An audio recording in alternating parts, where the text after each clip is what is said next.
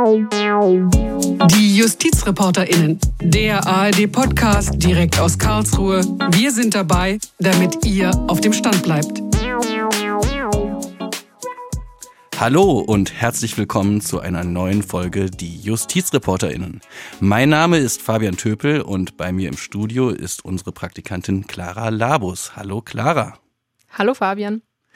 Clara, wir wollen heute mal über ein Thema sprechen, was bei vielen Juristinnen auch nach Jahren noch für Gänsehaut sorgt, nämlich über die mündliche Prüfung. Erinnerst du dich noch an deine mündliche Prüfung, Clara? Ja, ich erinnere mich noch ganz genau. Die ist nämlich auch erst einen Monat her. Oha. Und ja, das war aufregend, ohne Ende. Nach zwei Jahren Lernen kam dann nochmal dieser eine Tag, der dann über das Endergebnis entschieden hat.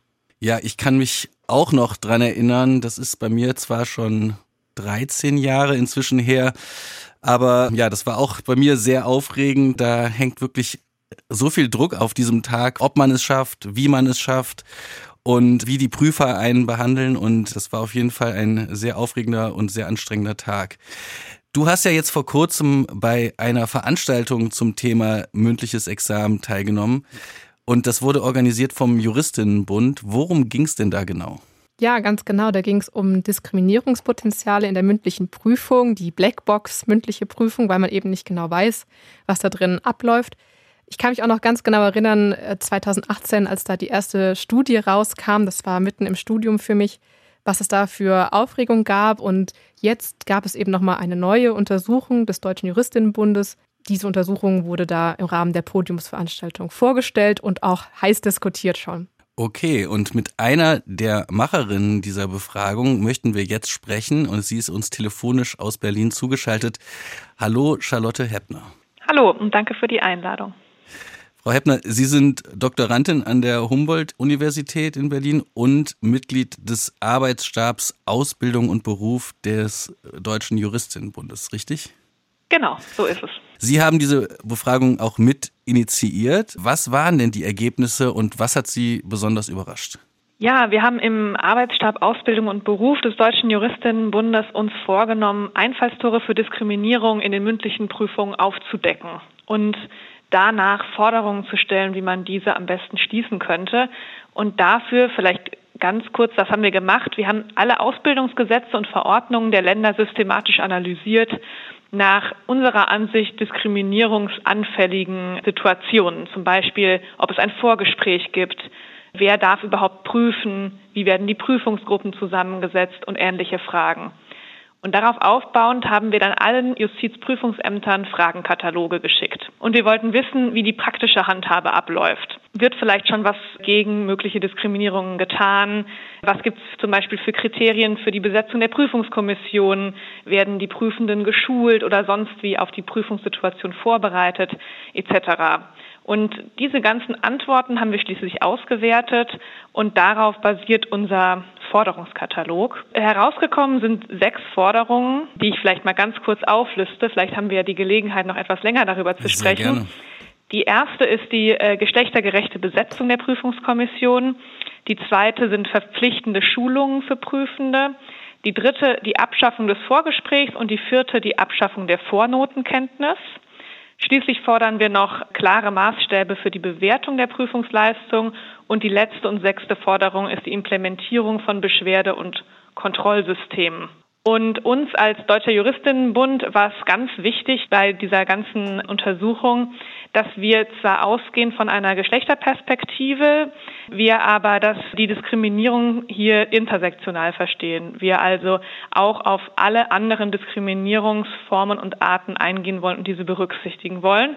Und wir hoffen, das ist uns gelungen und wir haben hier eine Diskussionsgrundlage zumindest schon einmal geschaffen. Sie sagten gerade, ähm, Sie fordern die Abschaffung des Vorgespräches und die Kenntnis der Noten. Vielleicht müssen wir das auch noch mal kurz erklären für die Nichtjuristen hier unter ja. uns. Also man kommt in diese mündliche Prüfung und dann hat man mit den Prüfern ein Vorgespräch und die wissen auch, wie man in den schriftlichen Prüfungen abgeschnitten hat und das hat eventuell auch dann Einfluss auf die Benotung der Münchenprüfung. Warum fordern Sie das, dass, dass es abgeschafft werden soll? Also zu den Vorgesprächen, die finden in fast allen Bundesländern statt, nur in Baden-Württemberg nicht. Und in keinem der Bundesländer sind klare Kriterien festgelegt, wozu dieses Vorgespräch überhaupt dienen soll und was Inhalt des Vorgesprächs sein soll. Und da sehen wir eben ein wirklich großes Einfallstor für Diskriminierung. Tatsächlich ist sogar in sechs Prüfungsordnungen festgelegt, dass der oder die Vorsitzende sich während des Vorgesprächs einen Eindruck von der Persönlichkeit der zu prüfenden Kandidatinnen machen soll.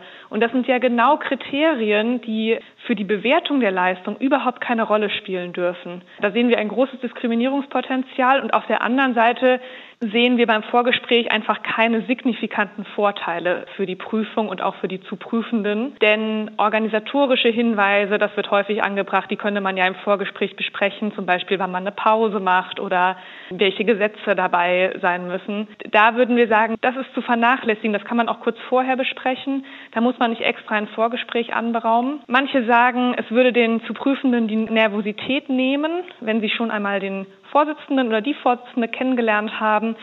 Aber da hören wir ganz unterschiedliche Anekdoten. Viel, bei vielen erhöht es auch die Anspannung. Und natürlich kommt es dann auch wieder darauf an, mit welchen Diskriminierungsmerkmalen man sich selber in dieses Vorgespräch begibt. Es kann gut sein, dass manche eben mehr Nervosität verspüren im Vorgespräch aufgrund von Diskriminierungsmerkmalen, die dann eben vom Vorsitzenden direkt erkannt werden, als andere Personen. Und ich glaube, da müssen wir eben die diskriminierungssensible Perspektive anlegen, wie immer. Zu der Vornotenkenntnis. Sie haben richtig gesagt, das ist in, also tatsächlich in allen Bundesländern so, dass die Prüfungskommission die schriftlichen Vornoten der KandidatInnen bereits kennt. Wir haben darüber heiß diskutiert, weil, äh, wie Sie wahrscheinlich äh, vielleicht sogar aus eigener Erfahrung wissen, profitieren sehr viele Kandidatinnen von der Vornotenkenntnis, weil die Prüfer, Prüferinnen eben auf mögliche Notenschwellen reagieren können, also einen zum Beispiel auf ein Prädikat prüfen können. Wenn Sie das vorher nicht wissen, was, was die schriftlichen Vornoten sind, ist das natürlich viel schwieriger. Wir sind aber der Ansicht, dass man, äh, dass es die Aufgabe von den PrüferInnen ist, in der Prüfung das Leistungsniveau der KandidatInnen festzustellen durch Fragen, so passiert es ja auch in der Prüfung, und dann eben entsprechend darauf zu reagieren. Und ich glaube, so ist es auch in den allermeisten Fällen schon. Das Problem der Vornotenkenntnis ist, dass eben manche sehr stark davon profitieren, andere weniger stark und dass das eben auch wieder eine Diskriminierungsdimension hat. Die Prüfer, die dann die Kandidatinnen vor sich sehen, äh, können sich dann eben überlegen, anhand auch der Vornoten, ah, ist das ein Prädikatskandidat oder ist das eine Prädikatskandidatin? Und die Gefahr ist einfach, dass da natürlich nicht nur Leistungskriterien eine Rolle spielen, sondern eben auch Diskriminierungsmerkmale reinspielen. Und damit wird einfach die Kraft, die Wirkung der mündlichen Prüfung völlig überfrachtet, unserer Ansicht nach. Und eine Frage, die mich noch sehr interessiert, was hat sich denn schon seit der ersten Studie verändert? Was haben Sie denn da in, in Ihrer Untersuchung beobachtet und was hat sich vielleicht auch seitdem schon weiterentwickelt? Wir haben viele Rückmeldungen bekommen, dass denen zum Beispiel den Prüfungsämtern bewusst ist, dass es einen Unterschied macht, ob eine Prüfungskommission rein männlich besetzt ist oder ob da eine Frau Teil der Prüfungskommission ist. Insofern hat sich da, glaube ich, in den Köpfen schon viel getan. Gleichzeitig muss man sagen, dass sich in der Praxis noch nicht viel getan hat. Also das konstatieren wir total klar.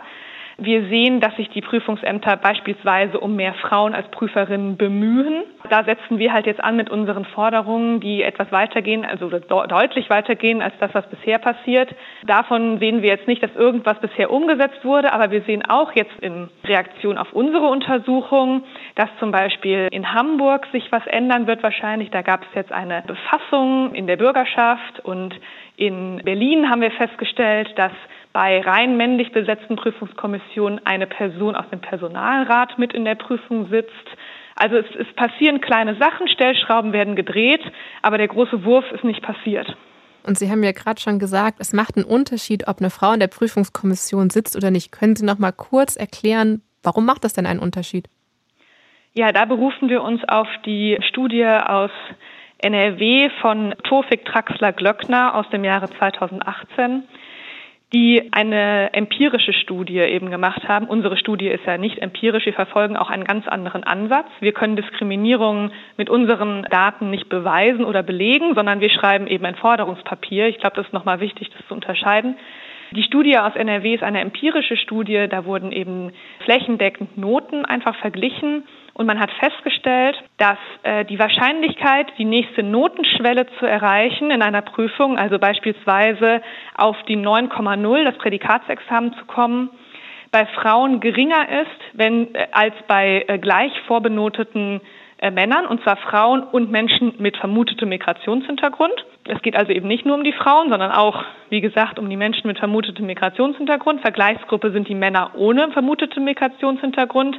Die erste Gruppe hat eine geringere Wahrscheinlichkeit, die nächste Notenstufe zu erreichen, wenn sie von einer rein männlichen Prüfungskommission geprüft werden. Und dieser Unterschied wird nivelliert, sobald eine Frau Teil der Prüfungskommission ist. Und das kann man eben empirisch nachweisen und das hat diese Studie getan. Und seitdem ist eigentlich klar, dass rein männlich besetzte Prüfungskommissionen aus nominierungskritischer Perspektive überhaupt nicht mehr zu rechtfertigen sind. Und trotzdem gibt es die halt noch in jedem Bundesland und ganz regelmäßig. Woran könnte das liegen? Also liegt das, äh, meine Vermutung wäre, das äh, könnte daran liegen, dass man als Prüfer sich vielleicht mit gewissen Prüflingen mehr identifizieren kann als anderen, dass man vielleicht die Situation nachvollziehen kann. Da ist ein junger Mann, der kurz vor dem VB steht, der vielleicht auch Richter werden will und mit dem fühlt man sich dann irgendwie mehr verbunden als mit jemandem mit Migrationshintergrund oder mit einer Frau. Liegt das wirklich daran, dass, dass man da so eine größere Nähe als Prüfer vielleicht fühlt? Ja, das ist sicherlich ein ganz wichtiger Grund. Das kennt man ja auch aus Untersuchungen zu Bewerbungsverfahren beispielsweise, dass Personen dazu neigen, Personen, die einem selbst ähnlich sind, zu bevorzugen. Es sind unbewusste äh, Biases, die wir haben. Und das geht uns allen ebenso, natürlich auch uns, uns Frauen im Übrigen. Und denen entgegenzuwirken ist natürlich umso schwieriger, weil man sie selber nicht richtig erkennt. Und da muss ganz viel Sensibilisierung stattfinden. Aber ja, ich glaube, Sie haben recht. Das liegt daran, dass wir uns mit bestimmten Erfahrungsmustern eben identifizieren können und mit anderen nicht.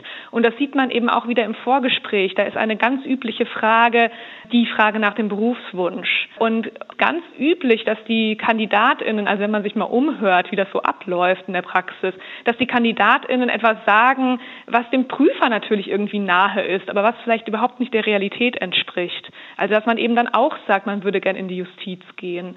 Also selbst die KandidatInnen versuchen schon diesen Bias sozusagen äh, zu füttern, ja, um um vielleicht davon zu profitieren. Aber das funktioniert natürlich für manche sehr gut und für manche überhaupt nicht. Und, und dem muss man eben mit, äh, mit Sensibilisierungsmaßnahmen unter anderem äh, unbedingt entgegenwirken. Also dazu kann ich sagen, ich habe natürlich im Vorgespräch auch gesagt, dass ich gerne die Justiz möchte, aber noch eine Frage zu den Biases, die Sie jetzt mehr, mehrmals schon angesprochen haben. Können Sie noch mal sagen, was ist denn eine Bias und was versteht man unter unconscious bias? Ich glaube, man, man benutzt häufig den englischen Begriff, weil er sich eingebürgert hat, aber im Grunde sind das unbewusste Vorurteile. Erfahrungsmuster, denen wir einfach unterliegen, weil wir so aufgewachsen sind, äh, wie wir sind. Und das geht eben damit einher, dass wir bestimmten Personen Stereotype zuordnen und dass wir eben nicht mehr objektiv sind. Wir sind natürlich sowieso nicht objektiv, jeder Mensch hat eine subjektive Wahrnehmung der Welt, aber in der Prüfung kommt es eben drauf an. Da gibt es auch spannende Tests im Internet, also da kann man diesen berühmten Harvard Bias Test machen und selber mal seine eigenen Biases überprüfen und ja, ich glaube, viele werden erstaunt sein, was man selbst für unbewussten Vorurteilen so aufsitzt, auch wenn man denkt, man sei schon total äh, woke und aufgeklärt. Inwieweit spielt denn auch Kleidung eine Rolle. Also ich erinnere mich daran, dass es auch ein großes Ritual war, natürlich dann für die mündliche Prüfung sich einen Anzug zu kaufen, mit einem gewissen Look vielleicht auch die Prüfer zu überzeugen. Und das ist ja für Frauen, denke ich mal, auch nochmal ein viel größeres Thema. Also wie präsentiert man sich da den, den, den Prüfern? Inwiefern spielt das eine Rolle oder ist es auch eine soziale äh, Frage? Kann ich mir das überhaupt leisten, mich da speziell zu kleiden? Ja, ich glaube, das ist total der wichtige Punkt. Wir haben das natürlich jetzt in unserer Untersuchung nicht angesprochen, weil das nichts ist, was klar geregelt ist und deshalb anders geregelt werden könnte, sondern das sind natürlich einfach gesellschaftliche Konventionen oder Erwartungen. Und ich glaube, das ist ein ganz wichtiger Punkt, den Sie da gerade ansprechen, diese soziale Unterscheidung, die da stattfindet. Wer geht irgendwie immer schon auf Familienfeste mit einem teuren Anzug und wer kauft sich für die Prüfung vielleicht den ersten? Ähm, oder wer kann sich es auch einfach nicht leisten. Also da machen sich natürlich nochmal ganz andere Fragen auf. Und das spielt für Frauen gerade ja natürlich, was Kleidung, äußere Erscheinung angeht, immer eine besondere Rolle. Also man kennt die Prüfungsprotokolle, also das sind ja Erfahrungsberichte von bereits geprüften in denen dann drin steht, ja, ähm, ich glaube, es war vielleicht schon hilfreich, dass ich einen Rock anhatte oder zieh bloß keinen Rock an. Also in der mündlichen Prüfung zeigt sich das, was sich in der ganzen Gesellschaft zeigt, dass nämlich Kleidungsvorschriften für Frauen irgendwie immer noch ganz schön en vogue sind. Und ich, ich würde jetzt überhaupt nicht die Meinung vertreten, dass irgendwie man in, in Jogginghose zur Prüfung kommen sollte. Das bringt, glaube ich, auch überhaupt nicht weiter. Aber dass gerade für Frauen irgendwie hier wieder so sehr viel Wert auf das äußere Erscheinungsbild gelegt wird, ist natürlich auch ein weiteres Einfallstor für Diskriminierung und absolut kein Zustand. Vielleicht noch mal zu Ihrer ersten Forderung der paritätischen Besetzung der Prüfungskommission. Können Sie da noch mal kurz ein Lagebild geben? Wie sieht das so in Deutschland aus, in den verschiedenen Bundesländern? An welchem Punkt sind wir denn da? Ja, also ich habe ja schon angedeutet, dass sich da viel tut oder jedenfalls, dass da das Bewusstsein ist, dass sich da was tun muss. Wir haben aber in unserer Befragung, die wir 2020 äh, durchgeführt haben, gesehen, dass es wirklich noch sehr schlecht aussieht um die geschlechtergerechte Besetzung. Also alle Prüfungsämter haben uns zurückgemeldet, dass sie Probleme haben, die Prüfung, äh, die Prüfungskommission geschlechtergerecht zu besetzen. Paritätisch kann man nicht in allen Bundesländern sagen. Sogar in den meisten Bundesländern besteht die Prüfungskommission aus drei Personen, aber in manchen auch aus vier. Also da kann man dann tatsächlich eine paritätische Besetzung umsetzen. Ich würde jetzt keine konkreten Zahlen nennen, aber in ganz vielen Bundesländern spielt sich das ungefähr so ab, dass in dem Pool an, an PrüferInnen, also das ist sozusagen der Bestand, aus dem die PrüferInnen rekrutiert werden für die Besetzung der Kommission, in diesen Pools sind, handelt es sich immer so um 20 bis 30 Prozent Frauen. Und da zeigt sich natürlich schon das praktische Problem, dass wenn man so einen Pool hat, der so unausgeglichen ist, dass es noch schwieriger ist, die Kommission dann entsprechend zu besetzen. Und da zeigt sich dann auch, dass es häufig die, die Besetzung der Kommission prozentual noch schlechter aussieht sozusagen, als der Prüfungspool es eigentlich hergeben würde, was wahrscheinlich daran liegt, dass es manche eben männliche Prüfer gibt, die sehr prüfungsbereit sind, also sehr häufig prüfen, während die ohnehin schon wenigen Frauen im Prüferinnenpool insgesamt dann nochmal weniger häufig prüfen, sodass sich das dann eben nochmal deutlicher auf der Prüfungsbank zeigt. Also ich glaube, es gibt bisher kein Bundesland. Ich freue mich sehr, wenn sich im Anschluss an den Podcast äh, eins meldet, äh, was das revidiert. Es gibt, glaube ich, kein Bundesland, was es schafft, gar nicht mehr rein männlich zu besetzen. Ich habe auch noch eine Frage ähm, bezüglich der Unterschiede zwischen den einzelnen Prüfern und Prüferinnen. Ich erinnere mich da an meine Studienzeit und äh, die Vorbereitung auf das mündliche Examen in NRW. Da gab es gewisse Namen, wenn die fielen oder wenn die Prüfer wurden, dann ähm, wurden die Leute kreidebleich und dann wussten sie schon, okay, das mit dem vollbefriedigend, das wird wohl nichts mehr. Inwiefern ist das eigentlich auch eine äh, Art Diskriminierung, weil die Prüfungsvoraussetzungen da so unterschiedlich äh, gehandhabt werden? Also dass manche Prüfer da wirklich sehr viel strenger gefühlt äh, an die Sache herangehen als andere, die dann vielleicht etwas gnädiger ähm, das, das Ganze handhaben. Ja, das ist ähm, auch ein total wichtiger Punkt, den wir aufgreifen wollen mit unseren beiden letzten Forderungen, nämlich, nämlich einmal der ähm, den klaren Bewertungsmaßstäben, die es momentan überhaupt nicht gibt, und schließlich den Beschwerde- oder Kontrollmöglichkeiten oder beispielsweise Mediationsverfahren oder ähnliches. Da können wir uns vieles vorstellen, aber das sind zwei Forderungen, die genau in diese Kerbe schlagen sollen. Das ist nämlich, wie Sie sagen, große Unterschiede gibt ja, zwischen den Prüfungsabläufen, je nachdem, wer einen prüft. Ist natürlich hochgradig ungerecht und hat auch gar nicht immer was mit Diskriminierungsmerkmalen zu tun. Das kann sich natürlich dadurch auch nochmal potenzieren. Aber äh, das kann natürlich jede und jeden treffen, dass sie an einen Prüfer gerät oder eine Prüferin, die schon in, durch die Prüfungsprotokolle, wo schon total deutlich ist, dass es sehr schwierig wird, da eine gute Note zu bekommen. Und im Nachbarraum ist irgendwie eine Superkommission und da gehen alle total glücklich wieder raus am Nachmittag. Und um diese Ungerechtigkeit, die ja einfach auch total offensichtlich ist, liegt ja auf der Hand, kann auch jeder, glaube ich, was von erzählen. Um der entgegenzuwirken, fordern wir eben klare Bewertungsmaßstäbe Da stellen wir uns vor, dass ähnlich vielleicht, also ich, in, in den schriftlichen Prüfungen gibt es ja Lösungsskizzen, an denen sich die KorrektorInnen abarbeiten. Sowas ähnliches kann man für die mündliche Prüfung auch machen. Und dann muss man eben Kriterien aufstellen. Was ist uns eigentlich wichtig bei dem Prüfungsgespräch? Geht es um Präsentation? Geht es um Argumentation? Geht es um Stringenz? Geht es um Kompetenz, inhaltliche, juristische Kompetenz? Das sind sicherlich alles total wichtige Kriterien. Ich glaube, es wäre gut, wenn man die benennt und wenn man die eben als zulässig zum Beispiel framed in dem Fall und wenn man auch andere Kriterien, die zum Beispiel an Diskriminierungsmerkmale anknüpfen, wenn man die als unzulässig benennt und eben so da eine größere Objektivität schafft. Zu den Beschwerde- und Kontrollmechanismen vielleicht kurz sehen wir einfach, dass dass es häufig keine unabhängige Stelle gibt, an die sich Personen wenden können, die in einer Prüfung Ungerechtigkeiten erfahren haben. Und sei es aufgrund von Diskriminierungserfahrungen oder sei es vielleicht, weil der Prüfer einfach jetzt in Ihrem Beispiel so einer, so ein Schreckprüfer ist, vor dem alle Angst haben und der offensichtlich eine wahnsinns furchtbare Prüfung macht. Da gibt es überhaupt keine Stelle, an die man sich wenden kann. Völlig unabhängig davon, was dann damit passiert, mit dem, was man dann da an diese Stelle gebracht hat, ist es, glaube ich, wichtig, dass es überhaupt so eine Stelle gibt, weil solche Fälle bisher überhaupt nicht aufgefangen werden. Also die Leute bleiben einfach in der Luft hängen, wenn sie solche Erfahrungen gemacht haben. Und unabhängige Prüfungsbeobachtung kann da eben auch ein gutes Mittel sein. Mich beschäftigt noch die praktische Umsetzbarkeit der Forderungen. Teilweise werden dafür ja auch Mittel benötigt, zum Beispiel für dieses Beschwerde- und Kontrollsystem oder für die Schulungen, die Sie auch fordern und für die Aufwandsentschädigung, die man eventuell erhöhen müsste.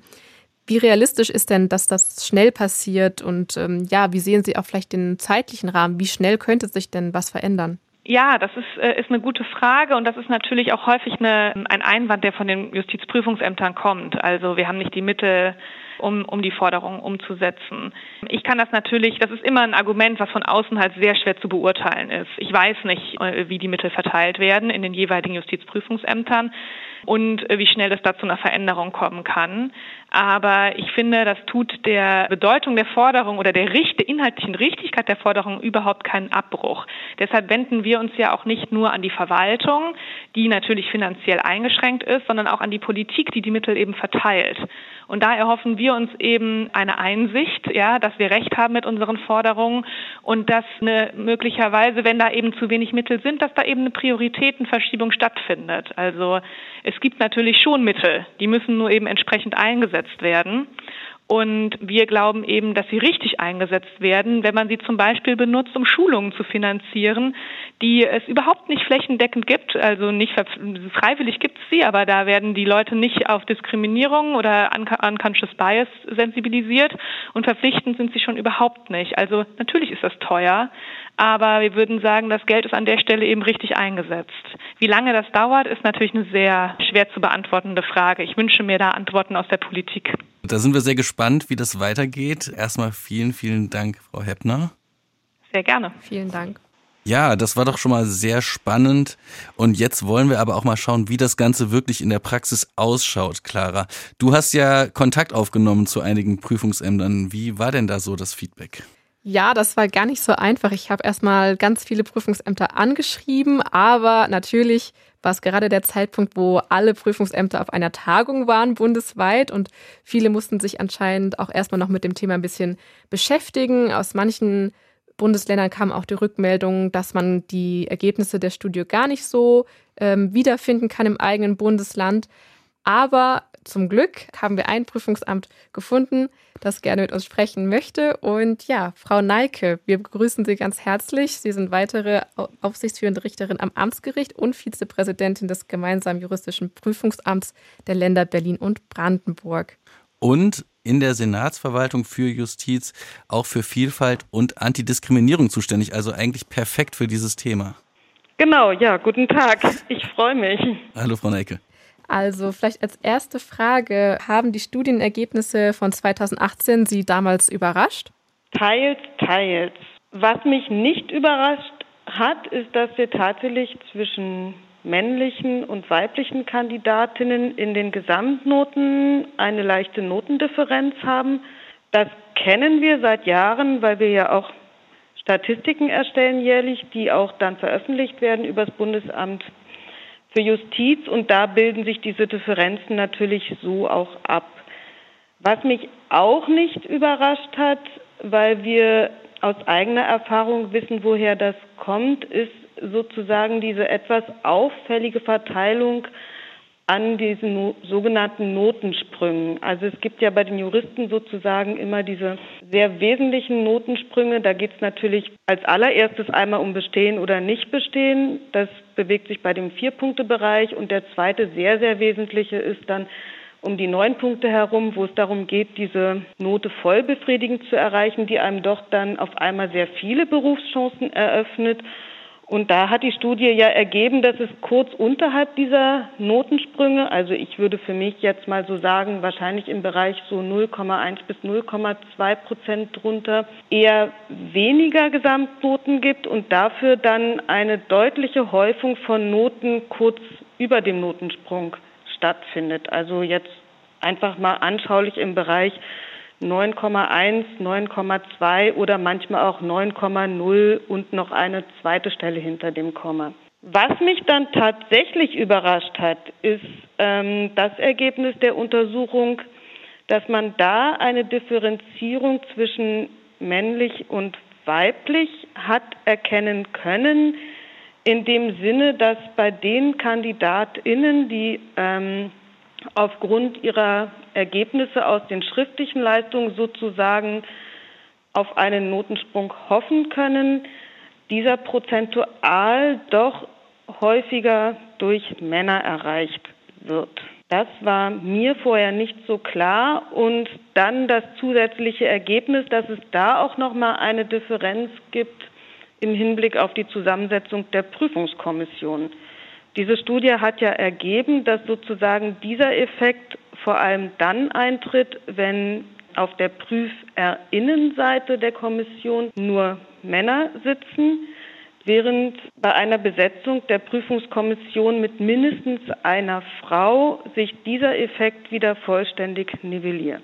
Jetzt hatten wir eben mit Frau Heppner gesprochen, die gesagt hat, unter anderem auch das Vorgespräch und die Kenntnis der Noten könnten da auch eine Rolle spielen. Warum äh, gibt es dieses Vorgespräch und warum äh, kennt man die Noten? Ist es dann wirklich äh, für den Fall, dass man das vollbefriedigend noch schaffen kann, dass äh, man da mehr sensibilisiert ist als Prüfer? Und wie sehen Sie Vorgespräch und Kenntnis der Vornoten? Warum ist das wichtig?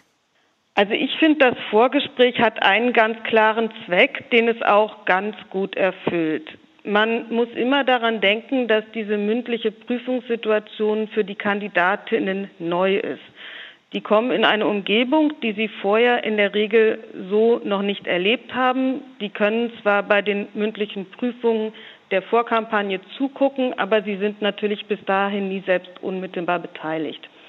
Das heißt, die Rahmenbedingungen sind erstmal fremd, der Druck der Situation ist groß und das Vorgespräch eignet sich gut dazu, um die Prüflinge einmal im Vorfeld nochmal genau mit den organisatorischen Rahmenbedingungen vertraut zu machen und auch einfach mit dem zeitlichen Ablauf. Was passiert genau am Prüfungstag, nachdem Sie hier morgens ankommen? Wie ist der zeitliche Ablauf? Wer kümmert sich um Sie?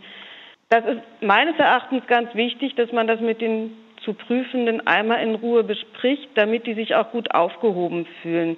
Unser Bestreben ist es sozusagen, dass die hier morgens am Tag ihrer mündlichen Prüfung ankommen und dann alle Sorgen, die sich auf diesen organisatorischen Rahmen beziehen, einfach ablegen können und sich nur noch aufs Inhaltliche konzentrieren können, sodass wir sie dann auch wirklich in die Lage versetzen, an dem Tag das zu zeigen, was sie juristisch können und was sie sich ja auch über einen wahnsinnig langen Zeitraum auch durchaus mit sehr, sehr, sehr viel Mühe angearbeitet haben. Das halte ich für den allerwesentlichsten Inhalt des Vorgesprächs. Auf den würde ich auch nicht verzichten wollen. Was man jetzt alles darüber hinaus auch besprechen kann und was, denke ich, auch besprochen wird, obwohl ich nach meiner Meinung ist das so, dass die PrüferInnen da auch durchaus bewusster und zurückhaltender geworden sind als vielleicht zu meiner Zeit, muss von mir aus ehrlich gesagt nicht sein. Und vielleicht nochmal allgemein zum Thema Diskriminierungspotenziale. Ist das ein Thema, das jetzt in den letzten Jahren erst aufgekommen ist oder haben Sie sich vielleicht im Prüfungsamt schon länger damit beschäftigt? Wie nehmen Sie das wahr? Ist das eher was, was von außen an Sie herangetragen wird oder kommt das auch von innen? Sagen wir mal so, in Nordrhein-Westfalen datiert die erste Studie ja aus 2014 und seitdem ist das sozusagen doch relativ klar. Das heißt, die Ergebnisse der weiteren Studie, die dann 2018 veröffentlicht wurde und die auch schon vorher, als sich das so abzeichnete, zwischen den Prüfungsämtern erörtert wurde, die waren dann nicht mehr unerwartet. Also im Grunde genommen ist da jetzt doch über mehrere Jahre, also schon einen deutlichen Zeitraum, ein sehr geschärftes Bewusstsein für die Problematik vorhanden. In der Zeit davor konnte man zumindest an diesen leichten Notendifferenzen sehen, dass es da Unterschiede gibt. Ich denke, dieses Potenzial der Diskriminierung und auch insbesondere dieses Phänomen der unbewussten Diskriminierung, das ist allen erst sehr viel klarer, seit es diese Studien gegeben hat. Man darf meines Erachtens auch wirklich nie vergessen, dass Prüferinnen prüfen ja auch, weil sie das gerne machen und sie prüfen auch, weil sie den zu Prüfenden in der Regel eine gute Prüfung und insbesondere eine faire Prüfung mit guten Ergebnissen ermöglichen möchten. Da ist vielleicht bis dahin dieses Bewusstsein für eine mögliche unbewusste Diskriminierung gar nicht so präsent gewesen, weil natürlich das Bestreben, mit dem die PrüferInnen in die Prüfung gehen, ein ganz anderes ist. Das sollte ja geradezu jede Diskriminierung ausschließen.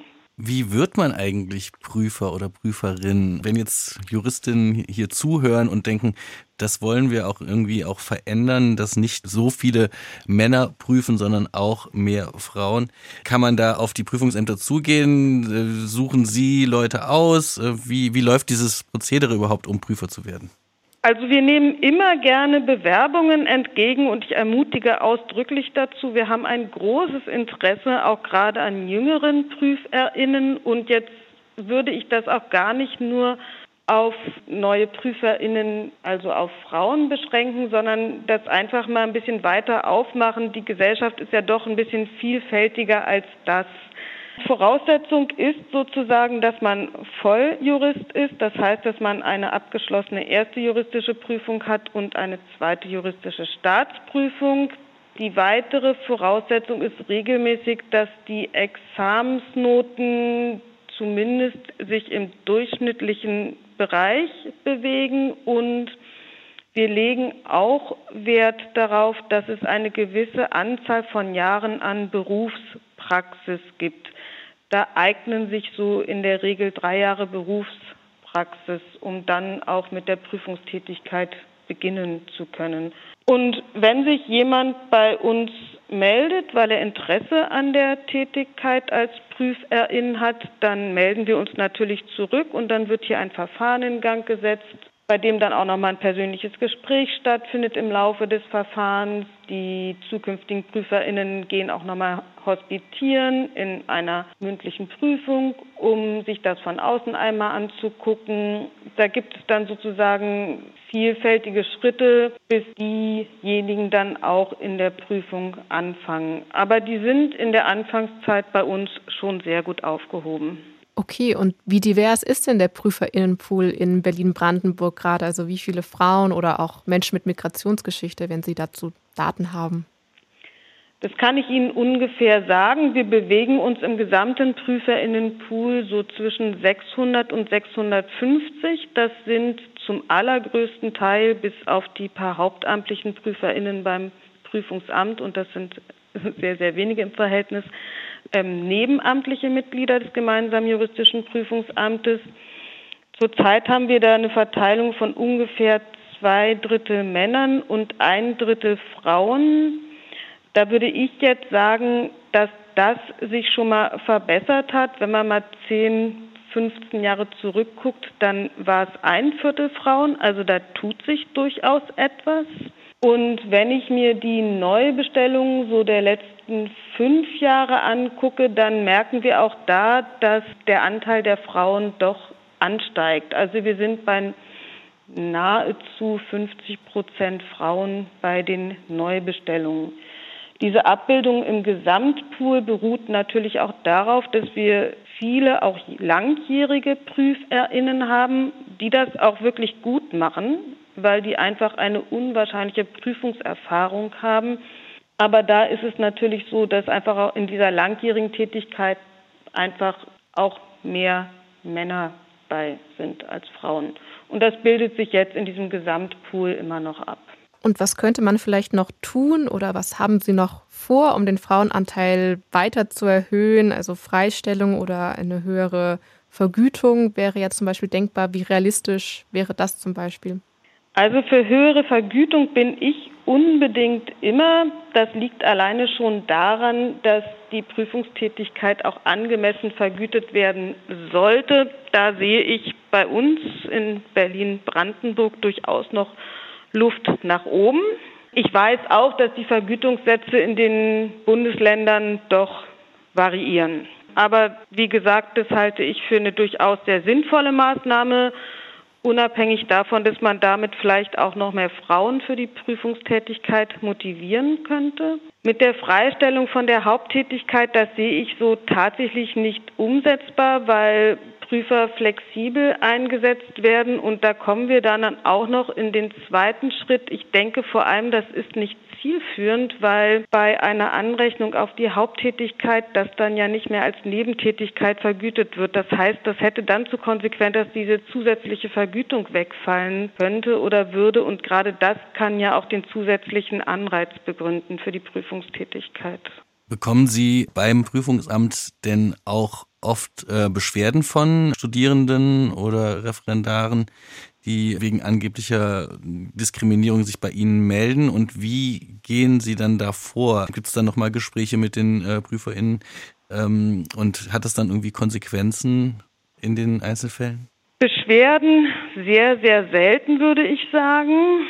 Also so aus den letzten Jahren maximal eine Handvoll, würde ich sagen. Das gibt zwei verschiedene Wege. Also einmal gibt es ja gegen den Prüfungsbescheid dann einen Rechtsbehelf, das wäre dann das Widerspruchsverfahren und man kann sozusagen ein Diskriminierungsgeschehen, von dem man vermutet, dass es sich auf die Prüfungsleistung bzw. Bewertung ausgewirkt hat, in diesem Widerspruchsverfahren angreifen. Das hat dann einen genau vorgesehenen Weg, in dem auch als allererstes dann immer die Prüferinnen zur Stellungnahme aufgefordert werden zu dem Geschehen. Da findet dann durchaus allein schon deswegen eine Kommunikation statt und auch eine Sensibilisierung der Prüferinnen in dem Sinne, dass sie dann auch Gelegenheit haben, beziehungsweise das auch wirklich wahrnehmen müssen, nochmal darüber nachzudenken, was da passiert ist wir haben auch, aber das waren in den letzten Jahren maximal ein bis zwei Beschwerden, die sich einfach außerhalb eines Rechtsbehelfsverfahrens an uns gewandt haben, mit Vorwürfen, die Diskriminierungshintergrund hatten, zumindest nach der Schilderung.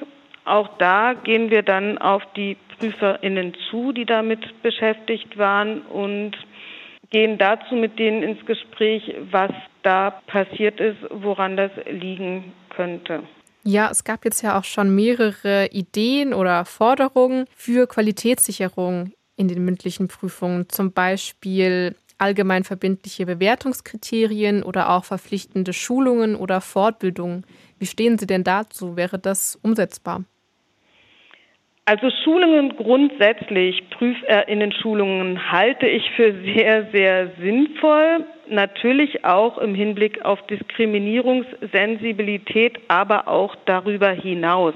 Da geht es auch schlicht und einfach darum, in welchem gesetzlichen Rahmen bewegen sich die Prüferinnen, was gibt die prüfungsrechtliche Rechtsprechung darüber hinaus sozusagen vor. Es geht insbesondere auch um Prüfungsdidaktik die Sensibilisierung im Hinblick auf mögliche Diskriminierung bzw. Diskriminierungspotenzial in den mündlichen Prüfungen gehört dann auch dazu. Also Schulungen halte ich grundsätzlich für wesentlich. Ich muss sagen, ich bin keine große Anhängerin der verpflichtenden Schulungen. Wir bieten fortlaufend Schulungen an und im Moment, seit die Pandemie das wieder zulässt, auch wirklich in größerem Umfang.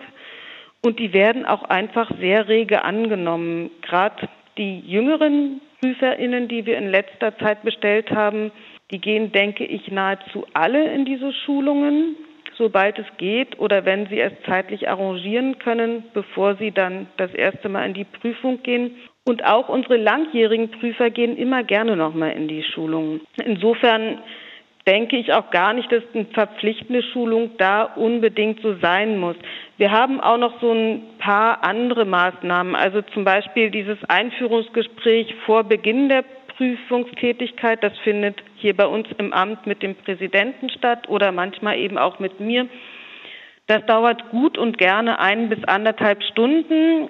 Da klopft man auch alles nochmal ab, was so die Prüfung betrifft, wo sich da unsere zukünftigen Prüferinnen bewegen. Und da wird natürlich auch immer die Studie aus Nordrhein-Westfalen angesprochen und dann auch in dem Gespräch mal so ein bisschen erörtert. Das ist immer auch wirklich ein sehr interessanter Gesprächs Teil. Was ich auch eigentlich für unentbehrlich halte, das ist ein angemessenes Beschwerdemanagement, wenn Diskriminierungsvorfälle im Raum stehen.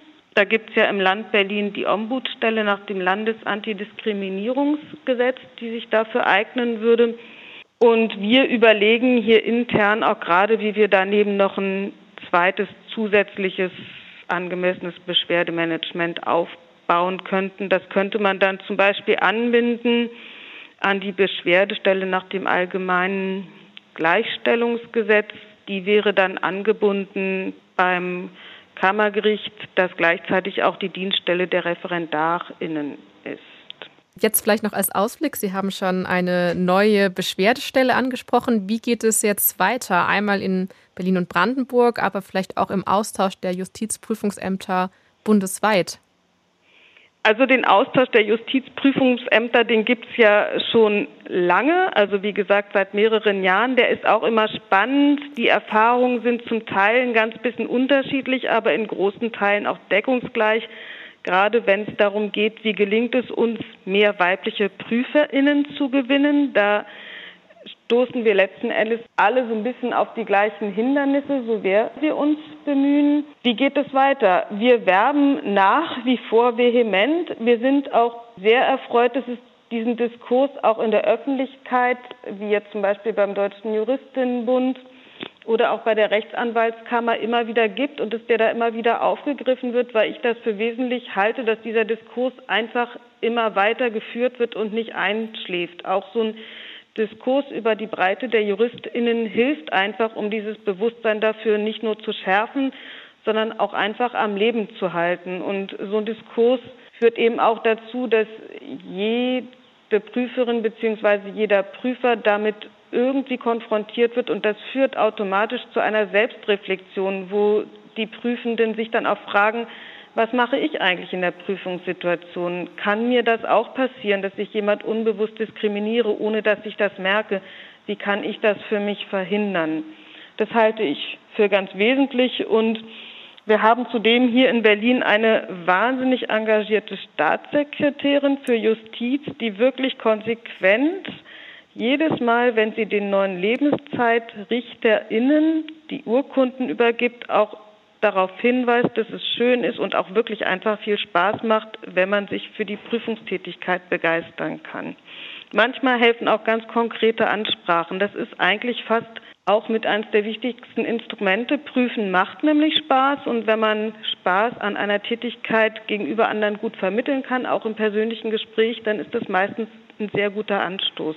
Sehr, sehr spannend. Ich habe noch eine letzte persönliche Frage. Ähm, das betrifft mich als Linkshänder mit einer Sauklaue. Inwiefern äh, kann man da vielleicht auch Hoffnung haben, dass äh, da äh, eine Möglichkeit geschaffen wird, dass man doch auch irgendwann mit dem Laptop die Prüfung machen kann und vielleicht da auch mit der Schrift nicht diskriminiert werden kann? Genau, das ist ja auch so ein Thema, wo immer alle so ein bisschen rätseln. Sind eigentlich Handschriften sozusagen zuzuordnen, entweder ähm, also nach Geschlecht und hat das dann tatsächlich Auswirkungen auf die Bewertung der schriftlichen Prüfung? Wir wissen es nicht.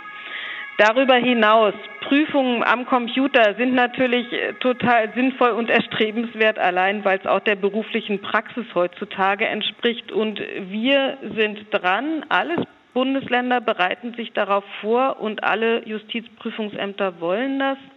Es wird kommen. Die Herausforderungen sind tatsächlich groß. Das hat was mit der Masse der Prüflinge zu tun, es hat was mit der Raumausstattung zu tun, das hat etwas damit zu tun, dass man während einer Klausur am Computer doch enorm viel technische Unterstützung braucht, weil unser Anliegen ist, dass die zu Prüfenden in der Prüfungssituation gut aufgehoben sind und sich keine Sorgen darum machen müssen, dass dann auf einmal technische Hindernisse entstehen. Aber wir sind im Moment an einem ganz konkreten Projekt, um E-Prüfungen in Berlin und Brandenburg einzuführen und das wird auch etwas werden. Wir sind gespannt und äh, vielen, vielen Dank, Frau Neike. Danke Ihnen, ja. alles klar. Tschüss. Tschüss. Vielen Dank. Tschüss. So, Clara, das haben wir jetzt alles gehört. Äh, das war ja wirklich sehr spannend. Was meinst du denn, wird sich jetzt in den nächsten Monaten, Jahren oder hoffentlich vielleicht sogar schon Wochen ändern? Ja, das müssen wir natürlich abwarten, aber ich finde, man sieht schon, dass das Thema immer noch oder vielleicht immer mehr präsent wird, dass sich die Prüfungsämter damit beschäftigen, dass Vereine Forderungen aufstellen und dass das Thema eben nicht aus dem Blick gerät. Oder was denkst du? Ja, also ich denke auch, dass äh, man sich einfach dieser Sache auch bewusst sein muss. Also man kennt das ja auch wirklich aus persönlicher Erfahrung, dass man sich manchen Menschen dann einfach vielleicht direkt näher fühlt und da irgendwie vielleicht mehr Verständnis hat als für andere und dass man allein das Bewusstsein, dass es so ist, dass man diese Biases hat, das ist allein schon, äh, glaube ich, äh, ein, ein guter Schritt. Und ähm, natürlich spielen in so einer Münchenprüfung da viele Faktoren eine Rolle, die eigentlich keine Rolle spielen sollten. Und äh, sich dessen bewusst zu werden und da halt objektive Kriterien auch zu haben, an denen man sich als Prüfling auch das nachvollziehen kann, warum man dieses Ergebnis bekommen hat, das halte ich für sehr, sehr wichtig und ich bin gespannt, was sich da noch tun wird. Aber man hat ja gesehen, dass das Bewusstsein da ist, jetzt hier bei Frau Neike. Und ja, da sind wir einfach gespannt, wie es weitergeht. Und wir sind gespannt, was ihr auch davon haltet. Äh, was waren eure Erfahrungen in den mündlichen Prüfungen? Wovor habt ihr da besonders Angst und was sollte sich nach eurer Meinung hin da ändern? Dann schreibt uns eure Meinung gerne an justizreporterinnen.swr.de. Da freuen wir uns immer sehr über Lob, Kritik und auch über neue Themenvorschläge. Und wenn euch diese Folge interessiert hat und wenn euch die Justizreporterinnen generell interessieren, dann abonniert uns gerne überall, wo es Podcasts gibt und bewertet uns. Das freut uns immer sehr. Vielen Dank fürs Zuhören und vielen Dank, Clara, dass du dieses spannende Thema mitgebracht hast. Ja, danke dir, dass ich mitmachen konnte. Und ich sage Tschüss und bis zum nächsten Mal.